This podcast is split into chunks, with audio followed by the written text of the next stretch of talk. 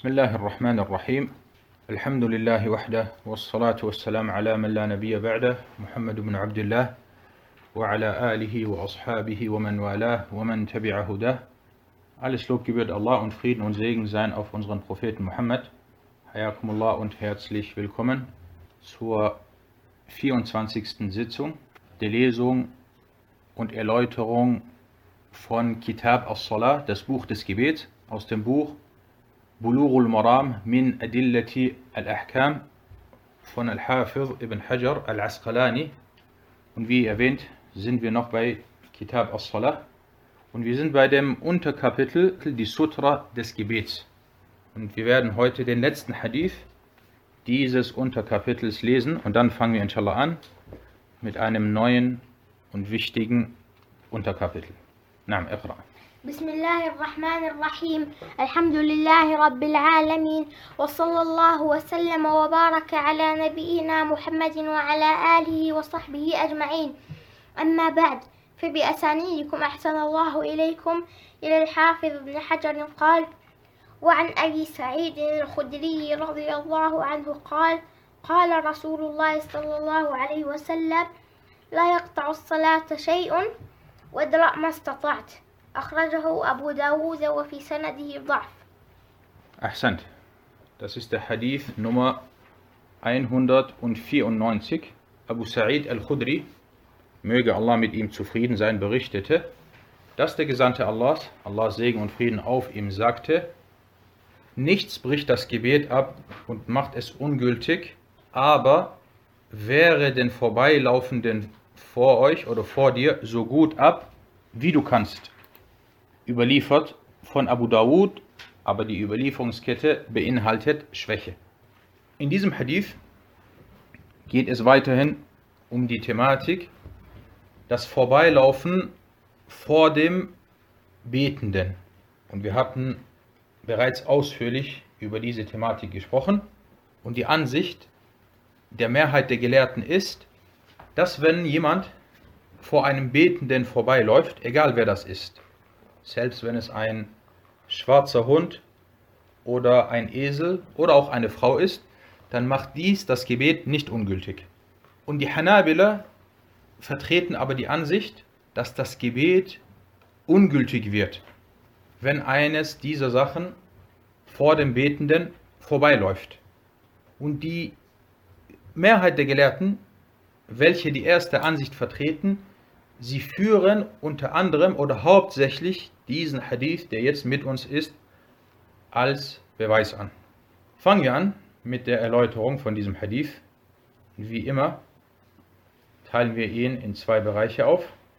Zunächst einmal der Hadith-wissenschaftliche Bereich und die Hadith-wissenschaftliche Nutzen, welche wir aus dieser Überlieferung entnehmen.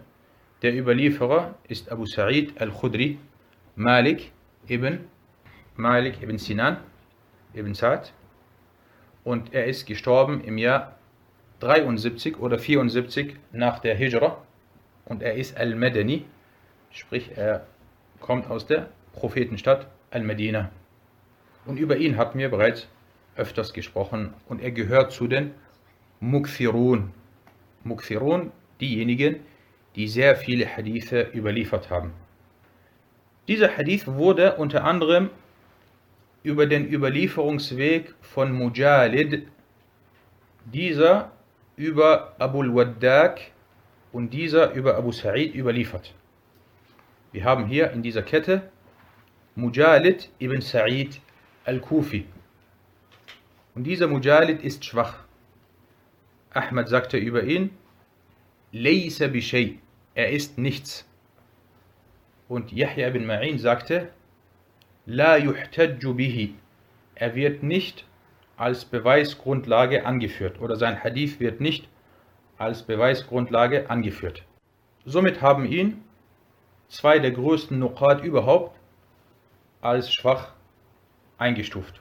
Und wenn es heißt, La yuhtajju bihi, dann ist das Shadidu Da'f, dann ist diese Schwäche nicht gering, sondern das ist dann eine starke Schwäche.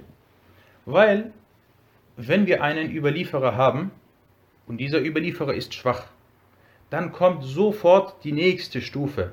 Und zwar, wie ist die Schwäche von diesem Überlieferer? Weil die Schwäche ist nicht gleich. Es kann sein, dass zum Beispiel jemand wie dieser Mujalid sehr schwach ist. Das bedeutet, sein Hadith wird nicht angenommen und nicht akzeptiert. Dann wiederum gibt es eine Schwäche, die gering ist, wie zum Beispiel ein Überlieferer, der ab und zu kleine Fehler macht oder der sehr, nicht sehr stark beim Auswendiglernen ist und Sachen vielleicht durcheinander bringt. Dieser wird dann, über den sagt man, yuktabu hadithuhu. Sein Hadith wird nebenbei niedergeschrieben und gegebenenfalls als Beweis angeführt. Also ist es wichtig, im Großen und Ganzen zwischen, dieser, zwischen diesen zwei Arten der Schwäche unterscheiden zu können. Weil zu sagen schwach, das können die meisten. Der Überlieferer so und so ist schwach, das können die meisten. Aber dann kommt der wichtige Punkt. Wie ist seine Schwäche einzuordnen? Hinzu kommt, also wie gesagt, Mujahid ist schwach, hinzu kommt, dass es bei der Überlieferung von Mujahid zu einem Irtirab, zu einem Durcheinander kam. Irtirab bedeutet Durcheinander oder es ist nicht klar. Warum? Weil er hat diesen Hadith auf zwei Arten überliefert. Manchmal hat er ihn als Marfu' überliefert, also der Prophet hätte das gesagt, والسلام, das nennt man Marfu'. Und manchmal hat er ihn als Mawquf zurückführend auf Abu Sa'id überliefert. Sprich, das ist nicht die Aussage des Propheten, والسلام, sondern von Abu Sa'id al-Khudri, radiallahu an. Und dieser Irtirab ist eine weitere Schwäche. Er ist sowieso schwach und dann kommt noch diese Sache dazu. Äh, dann sagt man in diesem Fall, eine Schwäche nach der anderen. Oder eine Schwäche und nochmal eine weitere Schwäche. Abu Dawud, der diesen Hadith überlieferte, und wir wissen die Vorgehensweise von Abu Dawud, wenn er einen Hadith, wenn ein Hadith bei ihm zumindest in Ordnung ist, salih ist, dann schweigt er über ihn.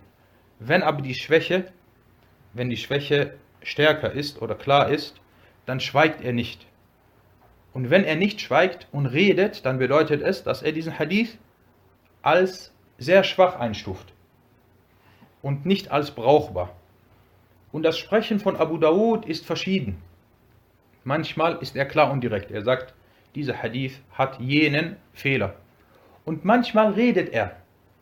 Und das soll man sich vor Augen halten, vor allem diejenigen, die in Sunan Abu Dawud lesen und die sich damit beschäftigen wollen oder diese Vorgehensweise auf diese Vorgehensweise achten möchten, dass wenn Abu Dawud etwas sagt, nachdem er einen Hadith überliefert, dann schau ganz genau hin und lies, was er sagt und im Notfall mehrfach lesen und dir die Frage stellen, warum hat Abu Dawud hier nicht geschwiegen, wie jetzt in diesem Hadith. Und zwar Abu Dawud sagte, nachdem er den Hadith überlieferte, und wenn sich zwei Überlieferungen über den Propheten, Allahs Segen und Frieden auf ihm, widersprechen, dann schaut man auf das, wonach seine Gefährten nach ihm gehandelt haben. Das ist eine Regel, die uns Imam Abu Dawud hier mitgibt. Wir haben zwei Hadithe, die sich widersprechen. Zum einen haben wir den Hadith von Abu Dharr, den hatten wir bei in der vorletzten Sitzung oder in der letzten Sitzung, die Nummer 191. In diesem Hadith von Abu Dharr heißt es, die Frau, der Esel und der schwarze Hund brechen das Gebet des muslimischen Mannes ab und machen es ungültig. Das ist der Hadith von Abu, Abu Dharr und der ist authentisch. Hier heißt es, es gibt Sachen, die das Gebet ungültig machen. Und wir haben jetzt den Hadith von Abu Sa'id, den hiesigen Hadith, in dem es heißt, nichts macht das Gebet ungültig. Gibt es hier vom Äußeren her einen Widerspruch zwischen diesen zwei Hadithen oder nicht? Was sagt ihr? Ja, es gibt einen Widerspruch. Und jetzt gibt uns Abu Dawud eine Qa'ida. Und zwar, er sagt, in solchen Fällen schau, was die Sahaba machen und wonach die Sahaba handeln. Es scheint also so, dass Abu Dawud dadurch, dass er den Hadith zweimal überlieferte, einmal Marfu' und einmal Mawquf, auf die Schwäche hinweisen wollte. Das ist seine Vorgehensweise. Und zwar, warum macht er das? Warum macht er das? Er möchte sagen, schau, es kam hier zum Irtirab. Es kam hier zu diesem Durcheinander. Einmal Marfu', einmal Mawquf und Mujalid. Es ist bekannt, dass Mujalid schwach ist. Jeder kleine Schüler des Hadith weiß, dass Mujalid schwach ist. Also hat Abu Dawud hier nicht geschwiegen. Und wie gesagt, er meint mit dem anderen Hadith, der, der, sich widerspricht oder der hier widerspricht, den Hadith von Abu Dhar. Inshallah kommen wir gleich dazu. Zweitens, Ibn Abi Hatim sagte in seinem unglaublichen Werk, und dieser Ibn Abi Hatim hat hinsichtlich des Bir seinem Vater gegenüber, weil es gibt verschiedene Arten, wie der Sohn Gutes für seinen Vater leisten kann, wie er seinem Vater, wie er zu seinem Vater gut sein kann. Und eine der größten Formen hierbei ist das, was zum Beispiel Ibn Abi Hatim gemacht hat. Er ist derjenige, der das Wissen von seinem Vater verbreitet hat. Wer ist ebenfalls so vorgegangen? Abdullah, der Sohn von Imam Ahmad. Er ist ebenfalls derjenige, der das Wissen von seinem Vater nach dessen Tod verbreitet hat. Und dieser Ibn Abi Hatim, die meisten Werke von seinem Vater, er hat das, er hat das niedergeschrieben, wie zum Beispiel das Aqidah-Werk Aslus Sunnah wa Din, welches wir, Alhamdulillah, gelesen und erläutert haben. So ist das die Aqidah von seinem Vater und von seinem Lehrer Abu Sur'a, von diesen beiden. Wer hat das verbreitet? Ibn Abi Hatim, der Sohn. Dann gibt es ein anderes Buch, das nennt sich Ilalul Hadith. Ilal al-Hadith. Und das ist ein wichtiges, ein großartiges Werk. Dieses Ilalul Hadith, die versteckten Schwächen in Hadithen. Und dieses Werk äh, hat Ibn Abi Hatim niedergeschrieben Was macht er? Er kommt, nimmt einen Hadith und er kommt dann zu seinem Vater oder zu Abu Sur'a und er fragt ihn über diesen Hadith dann wird geantwortet, dann schreibt er das nieder. Wie jetzt hier bei diesem, bei diesem Hadith. Und zwar, قال ابن أبي حاتم وسمعت أبي يقول حديث أبي ذر عن النبي صلى الله عليه وسلم يقطع الصلاة الكلب الأسود البهيم أصح من حديث أبي سعيد لا يقطع الصلاة شيء. Er sagte, ich hörte meinen Vater sagen, der Hadith von Abu Dharr, das Gebet wird vom schwarzen Hund abgebrochen, ist authentischer als der Hadith von Abu Sa'id, nichts bricht das Gebet ab. Also der erste Hadith 191 ist authentischer als dieser Hadith, den wir jetzt gerade mit uns haben. Und darüber habe ich öfters gesprochen, über Abu Hatim und Abu Razi. Wenn diese beiden über einen Hadith reden, dann hör ganz genau hin.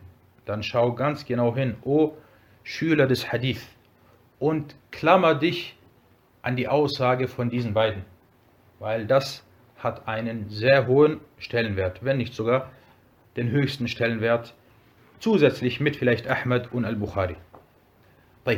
Also, Abu Hatim hat auch diesen Hadith als schwach eingestuft. Abdul Haq al-Ishbili sagte über diesen Hadith, diesen Hadith überliefert Mujalid ibn Sa'id und seine Hadith-Überlieferungen sind schwach. Und dieser Abdul Haq al-Ishbili, er stammt aus Andalusien und er hat im 6. Jahrhundert nach der Hijra gelebt und gehörte zu den Hufaf, zu den Hadith-Gelehrten seiner Zeit und er hat mehrere großartige Werke verfasst, wie zum Beispiel Al-Ahkam al-Wusta. Er hat also auch diesen Hadith als schwach eingestuft. Und Ibn Hajar, der Autor von Bulughul Maram, nachdem er den Hadith angeführt hat, sagte er, aber die Überlieferungskette beinhaltet Schwäche. Das bedeutet, dass er diesen Hadith auch als schwach eingestuft hat. Und unser Sheikh Abdullah Sa'ad sagte, dass der Hadith schwach ist und Mujalid nicht als Beweisgrundlage angeführt wird. Gut, kommen wir zu zu dem viertwissenschaftlichen Bereich und den Nutzen, die wir aus dieser Überlieferung entnehmen. Erstens, der Hadith, nichts bricht das Gebet ab und macht es ungültig. dieser Hadith also, diese Aussage ist allgemein. Jedoch sind die drei erwähnten im Gebet von Abu Dhar speziell. Die Frau, der Esel und der schwarze Hund brechen das Gebet des muslimischen Mannes ab und machen es ungültig. Diese fallen also nicht darunter. Wir haben, das ist eine Regel in Usul al-Fiqh. Wir haben einmal Am, aber dieses, dieser Am oder dieses Am, dieses Allgemeine, wird Machsus gemacht. Wir kommen mit etwas, was Machsus ist. Wir haben allgemein und wir haben etwas Spezielles. Das ist wie wenn wir sagen, schau, nichts macht das Gebet des Mannes ungültig, wenn es vor ihm vorbeiläuft. Egal was vor ihm vorbeiläuft. Wenn ein Pferd vor ihm vorbeiläuft, macht das das Gebet nicht ungültig. Wenn ein kleiner Junge vor ihm vorbeiläuft, macht das das Gebet nicht ungültig. Wenn eine Katze vor ihm vorbeiläuft, macht es das Gebet nicht ungültig. Ah, das ist allgemein. Und jetzt kommen wir mit dem Khas. Wir sagen mit Ausnahme. Mit Ausnahme und dann nennen wir diese drei Sachen. Ausgenommen sind hierbei die Frau, der Esel und der schwarze Hund. Und merkt euch diese, diese Regel, die ist wichtig. Al-Am wal Khas. Zweitens, vom Äußeren her könnte man aus dem Hadith entnehmen, dass nichts, was vor dem Betenden vorbeiläuft, sein Gebet abbricht und ungültig macht, selbst wenn er keine Sutra hat. Und das ist die Ansicht der Mehrheit der Gelehrten, Al-Jumhur. Und bei der Erläuterung des Hadith 191 wurde darauf eingegangen. Drittens, dieser schwache Hadith aber widerspricht dem authentischen Hadith von Abu Dharr. Jedoch wird hierbei und im Allgemeinen bei Hadithen, die sich vom Äußeren her widersprechen, wie folgt vorgegangen. Und zwar das nennt man At-Tarjih. Tarjih bedeutet, du hast zwei Hadithe, sie scheinen sich zu widersprechen. Wie versuchen wir jetzt zwischen diesen Hadithen zu vereinen? Weil man versucht nicht, den Hadith oder einen der Hadithe abzulehnen. Das ist die letzte Instanz. Dass du sagst, diesen Hadith lehnen wir ab. Das ist die letzte Instanz, sondern die erste Vorgehensweise Nummer eins ist, man versucht, diese Hadithe zusammenzuführen und damit man nach beiden handelt. Deswegen wurde gesagt, der hiesige Hadith ist allgemein, Am, und der Hadith von Abu Dhar ist speziell, er ist khas. Er, also der Hadith, der speziell ist, schränkt diesen Hadith somit ein. Das ist die erste Vorgehensweise oder der erste Punkt. Wenn dies nicht möglich sein sollte, dass man zwischen den Hadithen vereint, dann sagen wir kein Problem. Dann gehen wir zum nächsten Schritt des Tarjih in diesem Fall über und wir sagen, dieser Hadith, der jetzt gerade mit uns ist, er ist schwach. Und der Hadith von Abu Dhar ist authentisch. Und deswegen hat er natürlich Vorrang. Und so gingen die Hanabila vor und lehnten dann deswegen diesen Hadith ab, indem sie sagten, dieser Hadith ist schwach. Na, das soweit zu diesem Hadith und zu diesem Unterkapitel. Kommen wir inshallah zum neuen Unterkapitel. Ja. قال المصنف باب الحث على الخشوع في الصلاة عن أبي هريرة رضي الله عنه قال نهى رسول الله صلى الله عليه وسلم أن يصلي الرجل مختصرا متفق عليه واللفظ لمسلم. مختصرة. ليس مختصرة مختصرة. مكتوب عندي مختصرة. مختصرة؟ مختصرة. مختصرة. مخ... صحيح مختصرة. هذا الأصل. نعم اقرأ. ومعناه أن يجعل يده على خاصرته. و- وفي البخاري عن عائشة رضي الله عنها أن ذلك فعل اليهود في الصلاة. طيب أحسنت. Das ist das fünfte Unterkapitel. Bei Kitab as-Salah und zwar der Ansporn im Gebet demütig und konzentriert zu sein. Es geht hier um die Demut im Gebet, Al-Khushu'. Und bevor wir mit dem Hadith anfangen, reden wir etwas über diese Kapitelüberschrift. Und zwar in diesem Unterkapitel geht es um die Wichtigkeit der Demut im Gebet und dass dies zu den wichtigsten Säulen und Handlungen des Gebets zählt. Demut bedeutet, dass wenn du im Gebet bist, nicht an andere Sachen denkst, sondern du denkst nur an das Gebet. Dein Herz ist nur mit dem, mit dem Gebet verbunden. Und das ist, wie die Gelehrten oder wie manche Gelehrte sagen, Lubbus Salah. Das ist der Kern des Gebets. Sprachlich und linguistisch ist mit Demut, arabisch Khushur, die Ruhe und das Sinken gemeint. Wenn du sagst, etwas ist Khashir, dann bedeutet es, es ist still oder es ist ruhig oder es ist gesunken. Allah sagte, Allah subhanahu wa ta'ala sagte im Koran, وخشعت الأصوات للرحمن فلا تسمع إلا همسا. In Surat Taha sagte er, und die Stimmen senken sich in Demut vor dem Allerbarmer, so dass du nichts hörst außer Flüstern. Hier wurde das Wort Khasha'atil Aswat, die Stimmen senken sich in Demut. Und fachbegrifflich und terminologisch ist mit Demut im Gebet gemeint, dass das Herz vor Allah anwesend ist. Weil im Gebet, du stehst vor Allah, dein Herz ist anwesend. Und die Körperglieder sind ruhig und still. Und, beweg, und du bewegst dich nicht im Gebet, sondern du stehst still im Gebet da. Und der Betende hält sich vor Augen, was er im Gebet spricht und was er aufsagt und was er an Handlungen tut. Das sind also hier, ihr seht, zwei Bereiche.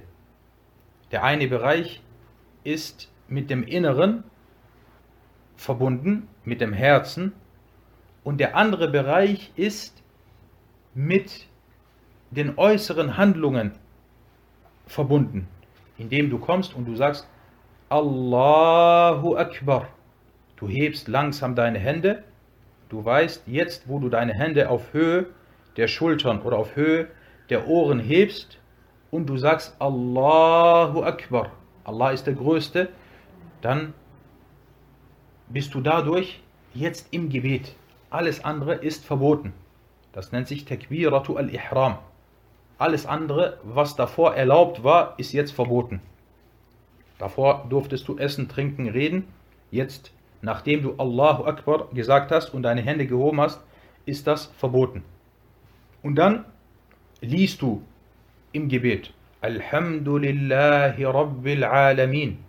Du liest langsam und mit voller Konzentration und du stehst auch ruhig da, ohne dich hin und her zu bewegen, sondern du stehst da und legst deine rechte auf deine linke Hand.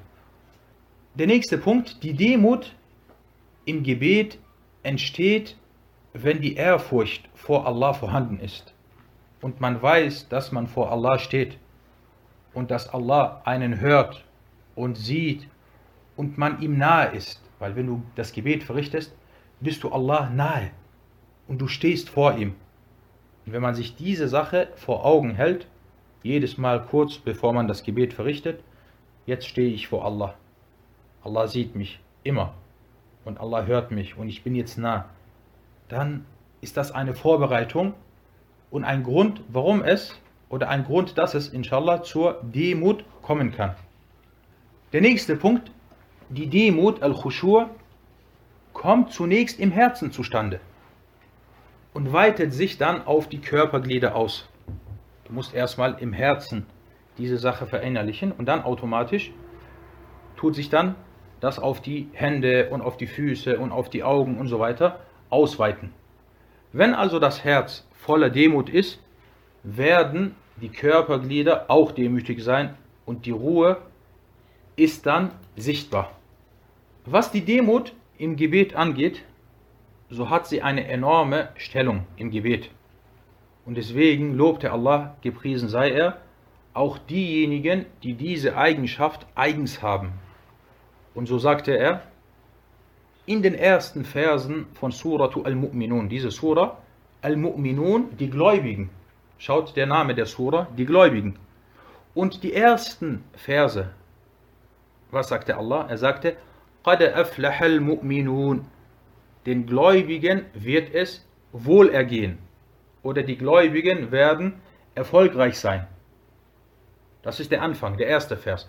Und dann im zweiten Vers kommt eine der Eigenschaften dieser Gläubigen, denen es, denen es wohlergehen wird. Er sagte, قَدْ أَفْلَحَ الْمُؤْمِنُونَ الَّذِينَ هُمْ فِي صَلَاتِهِمْ خَاشِعُونَ Diejenigen, die in ihrem Gebet demütig sind, denen wird es wohlergehen. Die Demut ist aber eine Sache, die schnell verloren geht, insbesondere in der heutigen Zeit. Der Prophet, Allah Segen und Frieden auf ihm, sagte diesbezüglich, أول شيء يرفع من هذه الأمة الخشوع حتى لا ترى فيها خاشعا. Er sagte in diesem Hadith, die erste Sache, die von dieser Gemeinschaft emporgehoben wird, ist die Demut, bis du keinen Demütigen mehr sehen wirst. Du kommst zum Beispiel in eine Moschee und 100 Leute beten und keiner von ihnen hat Demut im Gebet, ist Khashir im Gebet. Und dieser Hadith wurde unter anderem von At-Tabarani überliefert und Al-Munziri sagte, dass seine Überlieferungskette gut ist. Und die Demut ist der Kern und das Geist des Gebets oder der Geist. Der Geist sagt man, nicht das Geist. Der Geist des Gebets. Und dem Betenden wird nur so viel an Lohn niedergeschrieben, wie er demütig im Gebet war. Der Gesandte Allahs, Allah Segen und Frieden auf ihm, sagte, Inna rajula la wa ma kutiba lahu illa ashru salati. Illa ashru salati. Er sagt, der Mann wendet sich vom Gebet ab und beendet es, und ihm wird nur ein Zehntel seines Gebets niedergeschrieben. وما كتب له إلا عشر صلاتي تسعها ثمنها سبعها سدسها خمسها ربعها Thuluthuha nisfuha. Er sagt, jemand betet und er hat nur ein Zehntel oder ihm wurde nur ein Zehntel seines Gebets niedergeschrieben. Oder ein Neuntel. Oder ein Achtel. Ein Siebtel. Ein Sechstel. Ein Fünftel. Ein Viertel. Ein Drittel oder die Hälfte. Das bedeutet, dass es sein kann, du verrichtest das Gebet und du hast nur einen kleinen Teil davon oder nur ein kleiner Teil an Lohn kommt dir zu. Ein weiterer Punkt, der Muslim soll sich in Acht nehmen, die Gebet, die Demut, davon, die Demut der Heuchelei vorzuzeigen. Das nennt sich Khushu'un Nifaq. Der edle Sahabi Hudhaifa ibn al-Yaman radiyallahu anhuma sagte, إياكم وخشوع النفاق ثم قال أن ترى الجسد خاشعا والقلب ليس بخاشع er sagte in dieser Überlieferung, wehe euch vor der Demut der Heuchelei. Und dann wurde er gefragt, was ist damit gemeint? Er sagte, dies ist, dass du siehst, wie der Körper demütig ist, während jedoch das Herz nicht demütig ist. Und das hat unter anderem Ibn al-Qayyim in Madarijus Salikin erwähnt. Was ist das Urteil über die Demut im Gebet? Die Gelehrten waren sich hinsichtlich der Demut im Gebet uneinig. Es gibt zwei Ansichten. Die eine Ansicht besagt, die Demut ist erwünscht und die andere besagt, sie ist verpflichtend. An-Nawawi behauptete, dass Konsens bestehen würde, dass die Demut im Gebet erwünscht ist. Er sagte, es gibt hierbei einen Ijma'. Das wurde aber von Al-Hafiz al-Iraqi zurückgewiesen. Er sagte, nein, das stimmt nicht. Es gibt hier keinen Ijma'. Vielmehr gibt es eine starke andere Ansicht, die besagt, die Demut im Gebet ist verpflichtend. Und diese Ansicht waren zum Beispiel Al-Qurtubi in seinem Tafsirwerk und Imam Ibn Taymiyyah und Al-Hafid al-Iraqi und auch andere. Einige Gründe und Mittel, wie man die, Debu, wie man die Demut im Gebet erreichen kann. Erstens bei Allah Zuflucht suchen vor dem Satan. vor dem Gebet und allgemein. Und Allah stets darum bitten, O Allah, lass mich zu denjenigen gehören, die in voller Demut das Gebet verrichten. Zweitens, die Rezitation des Korans verinnerlichen. Wenn du liest, dann verinnerliche die Rezitation. Wenn du schnell liest, Alhamdulillah Rabbil Alamin Ar-Rahman Ar-Rahim, wie willst du, wenn du so liest, den Koran verinnerlichen, worum es geht? Aber wenn du langsam liest, Alhamdulillah Rabbil Alamin Ar-Rahman Ar-Rahim, so wie der Prophet والسلام, gelesen hat. Es wird berichtet, dass er Vers für Vers gelesen hat und dass er jedem Buchstaben sein Recht gegeben hat und dass er mit Mudud, also mit Verlängerung, Alhamdulillahi Rabbil Alamin, das nennt sich Med, dass er auf diese Art und Weise rezitiert. Und wenn man so rezitiert, dann kommt es eher dazu, dass man den Koran verinnerlicht. Drittens, die Größe Allahs sich vor Augen halten und dass man ihn im Gebet anruft. Viertens, während dem Gebet nur auf die Stelle schauen, auf die man sich niederwirft. Nicht rechts, links, vorne und so weiter, sondern nur auf die Stelle vor dir. Und fünftens, nicht das Gebet beginnen, während andere Dinge einen noch ablenken oder abhalten. Wie zum Beispiel, man ist sehr hungrig. Und dazu kommen wir dann heute inshallah im letzten Hadith ausführlich. Und der letzte Punkt, über den wir sprechen bei dieser Einleitung, das Gebet desjenigen, der ohne Demut betet, ist richtig. Aber es verringert sich ohne Demut der Lohn. Kommen wir zu dem ersten Hadith in diesem Unterkapitel. Abu Huraira, möge Allah mit ihm zufrieden sein, berichtete, der Gesandte Allahs, Allah Segen und Frieden auf ihm, untersagte es, dass man betet und hierbei seine Hand oder seine Hände auf die Hüfte legt. Muttafaqun alayh. Und bei Al-Bukhari wurde über Aisha, möge Allah mit ihr zufrieden sein, überliefert, dass dies zu den Handlungen der Juden gehörte oder gehört. Hier in diesem Hadith geht es also um eine Handlung. Die Juden also im Gebet. Damit ist gemeint also die Juden im Gebet. Genau, unser Leser hat mich darauf gerade hingewiesen. Und zwar, es gibt hier einen Zusatz, so wie er bei Al-Bukhari steht, dass dies zu den Handlungen der Juden im Gebet, im Gebet gehört. Und mit, das nennt sich auf Arabisch Muhtasir. Jemand steht und er legt seine rechte und seine linke Hand zum Beispiel auf die Hüften. Und auf diese Art und Weise beten die Juden. Fangen wir an mit den Hadith-wissenschaftlichen Nutzen oder den Hadith-wissenschaftlichen Bereich.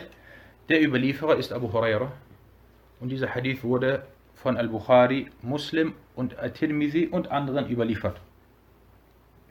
Er wurde über den Überlieferungsweg von Hisham ibn Hassan, dieser über Muhammad ibn Sirin und dieser über Abu Huraira überliefert. Und At-Tirmidhi sagte, nachdem er diesen Hadith überlieferte, Hada Hadithun Hasan. Das ist ein guter Hadith. Wir haben einen Hadith, der in Sahih al-Bukhari und in Sahih Muslim ist. Und At-Tirmidhi sagt trotzdem Hasan. Und das deutet darauf hin, dass At-Tirmidhi nicht mutasahil ist. Er ist nicht fahrlässig, so wie es manche späteren behauptet haben. Im Gegenteil, At-Tirmidhi wenn es auch nur im Ansatz einen Grund gibt, dann sagt er nicht Sahih, sondern er hält sich, er hält sich dann zurück. Und es gibt auch einen Grund. Aber darauf gehen wir jetzt nicht ein. Aber der Hadith, wie gesagt, er ist authentisch, aber Tirmidhi, Tirmidhi hat sich trotzdem davon, und das gibt es öfters, Hadithe, die in Bukhari und Muslim sind, Tirmidhi sagt Hassan. Kommen wir zu den viertwissenschaftlichen Nutzen, die wir aus dieser Überlieferung entnehmen. Erstens, aus diesem Hadith wird entnommen, dass es untersagt ist, die Hand oder die Hände im Gebet auf seine Hüften zu legen. Zweitens, die Weisheit, die dahinter steckt, liegt darin, den Juden nicht nachzuahmen, da diese im Gebet ihre Hände auf ihre Hüften legen. Das ist die erste Weisheit. Es kommen gleich insgesamt drei Weisheiten oder drei Gründe. Es wurde auch gesagt, dies sei die Handlung der Hochmütigen. Jemand ist hochmütig und er läuft auf diese Art und Weise. Und beides kann richtig sein. Man kann sagen, es stimmt, die Juden und die Hochmütigen, weil die Juden, die Juden auch zu den Hochmütigen gehören. Drittens, At-Tirmidhi sagte, nachdem er diesen Hadith überlieferte, und manche Leute des Wissens sahen es als verpönt an, die Hände im Gebet auf die Hüften zu legen. Und manche von ihnen sahen es auch als verpönt an, zu laufen, während man seine Hände auf die Hüften legt. Man soll das also nicht machen. Auch wenn man läuft, soll man die Hände nicht auf die Hüften legen. Und er sagte dann weiter, und es wird überliefert, dass Iblis, wenn er läuft, seine Hände auf die Hüften legt. Und das ist die dritte Hikmah, die dritte Weisheit, die hier erwähnt wird. Einmal die Handlung der Juden im Gebet, zweitens die Hochmütigen und drittens, dass Iblis auf diese Art und Weise läuft. Deswegen soll man sich soll man sich in, in Acht nehmen, dass man auf diese Art und Weise läuft. Oder dass man im Allgemeinen diese Pose macht. Und ich denke, ihr wisst, wer diese Posen macht. Wer diese Posen macht. Manche Leute machen diese Posen, wenn sie sich hinstellen und sich fotografieren lassen. Dann stellen sie sich hin und die Hände auf die Hüften und drehen sich ein bisschen nach links und drehen sich ein bisschen nach rechts und lassen sich fotografieren. Ihr wisst, wer diese Leute sind, die so etwas machen. Das ist eine, eine, wie gesagt, eine Sache, die untersagt ist. Somit ist eine weitere Weisheit, die dahinter steckt, dem Satan nicht nachzuahmen. Und mit Untersagung, weil es heißt hier in diesem Hadith, Naha Rasulullah, der Prophet sallallahu alaihi wasallam oder der Gesandte Allah sallallahu alaihi wasallam hat es untersagt. Mit Untersagung ist hier laut der Mehrheit der Gelehrten die Verpöntheit Al-Karaha gemeint. Und das ist unter anderem die Ansicht der Hanafiya, Shafi'iyya und Hanabila. Warum sagten sie, es ist verpönt und nicht verboten? Sie sagten, wer theoretisch auf diese Art und Weise beten sollte, so ist sein Gebet nicht ungültig. Und deswegen ist es makruh. Aber es gibt auch die Ansicht, dass dies verboten ist. Und in beiden Fällen soll man sich natürlich strengstens davon fernhalten.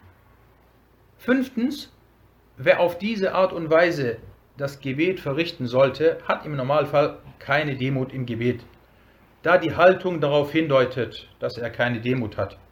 Deswegen hat auch der Autor diesen Hadith angeführt, weil er redet hier über Al-Khushur und dann bringt er als erstes diesen Hadith.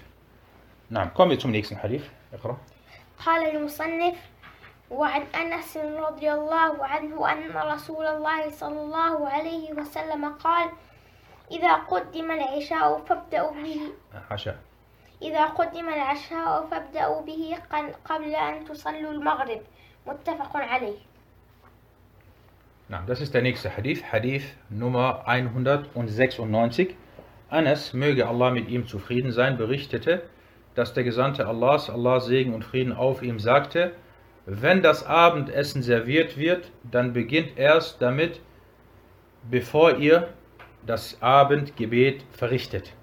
Es geht hier, Muttafaqun alayh, überliefert von Al-Bukhari und Muslim, es geht hier in diesem Hadith darum, jemand möchte das Abendgebet verrichten und dann wird das Essen serviert.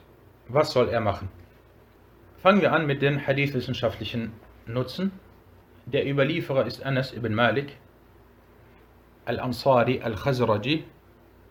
Als der Prophet sallallahu alaihi wasallam verstarb, war Anas ungefähr 20 oder 21 Jahre alt. Und die Mutter von Anas ist zum Propheten gekommen und sie hat gesagt, Ja Rasulallah, ich möchte etwas für den Islam machen, nimm meinen Sohn als deinen, als deinen Diener. Und dann war Anas circa zehn Jahre lang in Diensten des Propheten wassalam. Wenn er etwas gebraucht hat, hat Anas, war Anas da. Und er hat dann natürlich von ihm gehört, er war mit ihm zusammen und war dann sein nahestehender Schüler.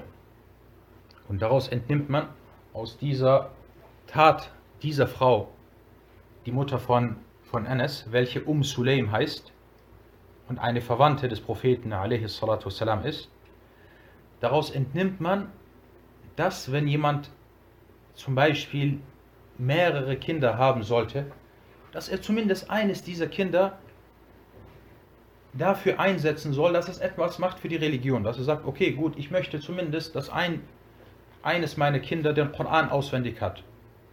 Ich möchte, dass zumindest einer meiner Kinder ein Schüler des Wissens ist. Manche Leute, sie haben drei, vier Söhne. Er sagt, ich möchte, dass alle Ingenieure, Ärzte und so weiter sind. Okay, lass doch einen, lass doch zumindest einen von diesen drei, vier, fünf Söhnen ein Schüler des Wissens sein. Aber nein, heutzutage äh, macht das keiner. Kaum jemand ist dafür bereit, dass er sagt, okay, ich möchte mein, mein Kind äh, zu einer Person machen, egal ob Junge oder Mädchen, welche dann etwas für die Religion leistet. Wissen oder so weiter. Und Anas hat sich dann später, Anas ibn Malik hat sich später in der südirakischen Stadt Al-Basra niedergelassen und er verstarb im Jahr 93 nach der Hijra und er gehört ebenfalls zu den Mukfirun, zu denjenigen, die sehr viele Hadithe überliefert haben.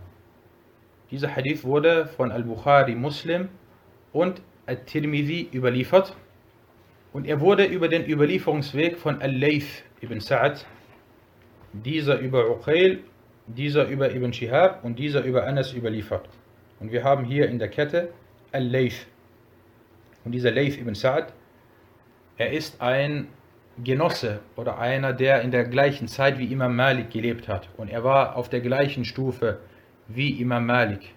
Imam Malik kam im Jahr 93 nach der Hijra auf die Welt und er verstarb im Jahr 179 und Al-Layth kam im Jahr 94 nach der Hijra auf die Welt und er verstarb im Jahr 175 nach der Hijra. Und er stammte aus Ägypten und er gehörte zu den zu den großen A'imma. Er gehört zu den großen A'imma dieser Umma. Al-Shafi'i sagte sogar, Al-Layth ist wissender als Malik. Aber Malik hat Schüler, die sein Wissen verbreiten. Al-Layth dagegen hat nicht diese Schüler. Und daraus entnimmt man die Wichtigkeit und dass Allah einem etwas Gutes gewährt, wenn er dem Lehrer oder dem, dem Gelehrten Schüler gibt, die sein Wissen verbreiten. Weil alleine kann der Lehrer viele Sachen nicht machen. Er braucht die Hilfe. Al-Tirmidhi sagte, nachdem er diesen Hadith überlieferte, Hada Hadithun Hasanun Sahih. Das ist ein guter und authentischer Hadith. Kommen wir zu den wissenschaftlichen Nutzen aus dieser Überlieferung. Erstens, der Hadith weist darauf hin, dass wenn während des Abendgebets das Abendessen serviert wird und man sich danach sehnt, nach dem Essen also, dann soll man zuerst mit dem Essen beginnen. Nehmen wir ein, ein Fallbeispiel, was oft vortritt oder auftritt davon. Man hat gefastet und jetzt ist die Zeit für das Gebet. Und jetzt wird auf einmal das Gebet, das Essen serviert. Du hast den ganzen Tag nicht gegessen und du bist hungrig und wenn du jetzt zur Moschee gehst und das Gebet verrichtest, es kann sein, dass dein Herz nicht frei ist. Es hängt die ganze Zeit an, an dem Essen. In diesem Fall, was soll man machen? Iss zuerst. Iss und dann geh und verrichte das Gebet. Zweitens, die Weisheit, die dahinter steckt, ist, dass das Herz ansonsten nicht frei ist und an dem Essen hängt und es dann nicht zur Demut im Gebet, im Gebet kommen kann. Das ist die Hikmah. Und das ist auch der Grund, warum der Autor hier diesen Hadith in diesem Unterkapitel erwähnt. Weil wir wollen dafür sorgen, dass es zur Khushur im Gebet kommt. Du bist hungrig, hast den ganzen Tag nichts gegessen, dann ist das ein Grund, welcher dich daran hindert.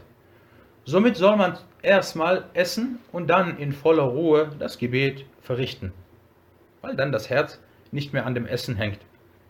Drittens, die Mehrheit der Gelehrten sagte, dies sei erwünscht und keine Pflicht. Du kannst, du solltest das machen, das ist erwünscht, aber wenn du sagst, nein, ich gehe erstmal beten und danach esse ich, wäre das erlaubt. Die Wahiriya dagegen sagten, es sei verpflichtend zuerst zu essen, du musst essen. Ibn Hazm sagte sogar, dass das Gebet ungültig sei, wenn man nicht zuerst essen sollte. Und das zählt zu den interessanten Ansichten von Ibn Hazm, wo er immer wieder solche, solche besonderen Ansichten hat. Und natürlich ist die Ansicht der Mehrheit der Gelehrten, Al-Jumhur, diese ist richtig. Und wenn wir schon dabei sind, wenn Ibn Hazm eine Ansicht vertritt und alle anderen Gelehrten, Al-Jumhur, eine andere Ansicht vertreten, dann ist die Regel immer, dass die Ansicht von Al-Jumhur richtig ist und nicht die von Ibn Hazm. Aber aufgepasst, ich rede jetzt nur von diesem Fall. Ein, du hast alle anderen, die Malikiya und Hanabila und Shafi'iyya, sie sagen etwas und Hanafiya und Ibn Hazm sagt etwas anderes, dann ist die Qaida immer, Ibn Hazm liegt hierbei nicht richtig. Viertens, Al-Tirmidhi hat große, großartige Arbeit wieder geleistet, weil nachdem er diesen Hadith überlieferte, sagte er, und manche Leute des Wissens unter den Gefährten des Propheten, Allah Segen und Frieden auf ihm, handeln nach diesem Hadith. Sie sagen erst essen, dann beten. Und dazu gehören Abu Bakr, Umar und Ibn Umar. Und das ist die Ansicht von Ahmed und Ishaq. Ahmed ibn Hanbal und Ishaq ibn Rahuya. Sie sagten, man soll mit dem Abendessen beginnen, selbst wenn man das Gebet in der Gemeinschaft verpassen sollte. Sie sagen, egal was, in welchem Fall, auch wenn du das Gebet in der Gemeinschaft verpasst, in diesem Fall ist zuerst und dann bete das Gebet. At-Tirmidhi sagte dann, und ich hörte Al-Jarud sagen, ich hörte, wie Wakir über diesen Hadith sagte, man soll mit dem Abendessen beginnen, wenn man befürchtet, dass das Essen schlecht wird. Schaut, jetzt At-Tirmidhi, was er hier macht. Er erwähnt die Ansicht von Wakir ibn al-Jarrah. Und dieser Wakir ibn al-Jarrah, er ist der Lehrer von Imam Ahmed. Und wo findest du vor, dass die Ansicht von Wakir, welche wichtig ist, erwähnt wird? Das findest du in den meisten Fiqh-Büchern so nicht vor, sondern das findest du in diesem großartigen Werk von Abu Isa al-Tirmidhi vor. Das er selbst von Wakir zum Beispiel die Fiqh-Ansicht erwähnt. Und das ist schön, weil Wakir sagte, man soll, also ich hörte, wie Wakir über diesen Hadith sagte, man soll mit dem Abendessen beginnen, wenn man befürchtet, dass das Essen schlecht wird. Als Beispiel, jemand hat gekocht und du gehst dann beten und wenn du dann zurückkommst, das Essen ist nicht mehr frisch. Oder das Essen ist kalt geworden. Oder irgendetwas ist passiert. Dann in diesem Fall erstmal essen und dann das Gebet verrichten. Er sagte dann weiter, Tirmidhi, und sie wollten, dass der Mann nicht zum Gebet aufsteht, während sein Herz wegen einer Sache beschäftigt oder abgelenkt ist. Warum haben diese immer das gesagt, man soll erst essen? Der Grund, er soll nicht abgelenkt sein und an das Essen denken. Fünftens, At-Tirmidhi, im gleichen Kapitel und direkt nach diesen Worten, was er erwähnt hat, überlieferte er, dass Ibn Umar das Abendessen zu sich nahm, während er die Rezitation des Vorbeters hörte. Er sagte, er sagte, وروي عن ابن عمر عن النبي صلى الله عليه وسلم أنه قال إذا وضع العشاء وأقيمت الصلاة فابدأوا بالعشاء وتعشى ابن عمر وتعشى ابن عمر وهو يسمع قراءة الإمام Das ist also in diesem Fall die Sunna, dass man erst isst und dann das Gebet verrichtet, wenn man natürlich das auch braucht. Wenn jemand jetzt kurz davor gegessen hat, er hat schon zu Mittag gegessen und er ist nicht sehr hungrig, ganz normal, dann in diesem Fall geht er beten und er kommt zurück. Und ihr seht, das ist immer hier mit dem Abendgebet verbunden. Und von daher kann man sagen, hauptsächlich zum Beispiel, wenn jemand, wenn jemand gefastet hat, dann trifft das vor allem zu. Na, das soweit zu diesem Hadith und zu dem heutigen Unterricht. هذا والله تعالى أعلم وصلى الله على نبينا محمد.